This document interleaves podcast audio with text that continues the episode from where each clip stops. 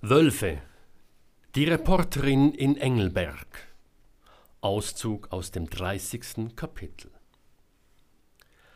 Das Wolfsgeheul wurde lauter.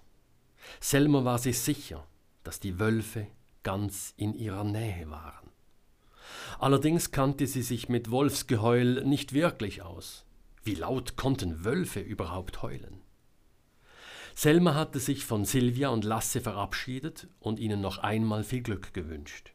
Sie hatte darauf geachtet, dass sie nicht zu hastig wirkte. Dass die Wölfe sie riefen, nein, das hatte sie nicht erzählt. Das Geheul kam aus dem Wald. Schnell stieg die Reporterin den Weg hinunter Richtung Tal, erreichte den Wald.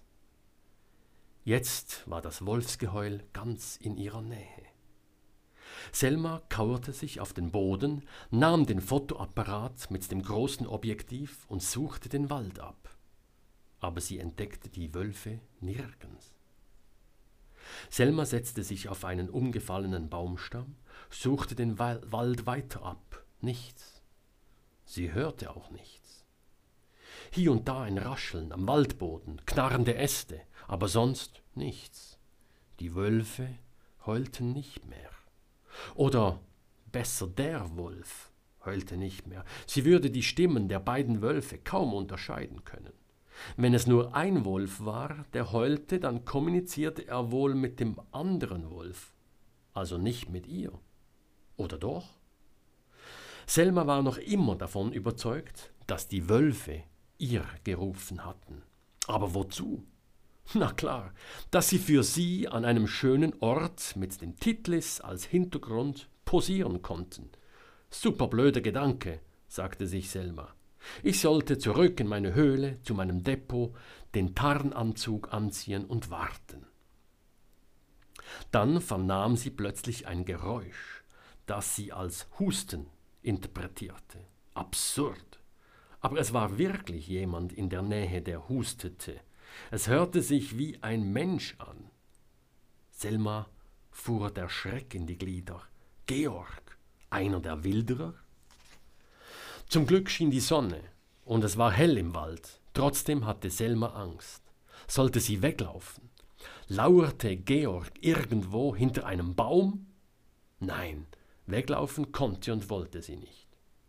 Georg, murmelte Selma, stand auf und spannte ihre Muskeln an. Nun sagte sie lauter und mutiger Georg, bist du da?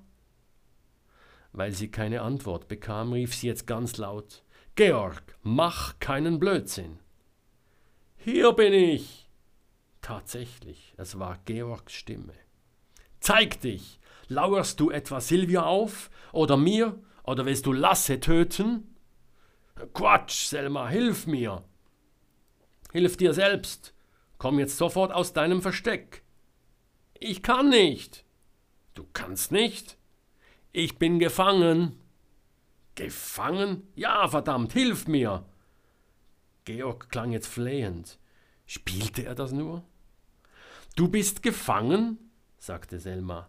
Wir sind hier nicht im wilden Westen, sondern in einem Wald oberhalb von Engelberg in der Schweiz. Da werden Leute nicht einfach so gefangen gehalten. Eine Falle. Eine Falle? Natürlich. Vergiss es, Georg. Ich lasse mich von dir nicht verarschen. Mir reicht es für heute. Hau ab, sonst rufe ich die Polizei. Ich stecke wirklich in einer Falle fest, Selma. Bitte hilf mir. Plötzlich lief es Selma kalt den Rücken hinunter. Wenn Georg in eine Falle getappt war, dann konnte das nur bedeuten, dass die Wilderer damit die Wölfe zur Strecke bringen wollten.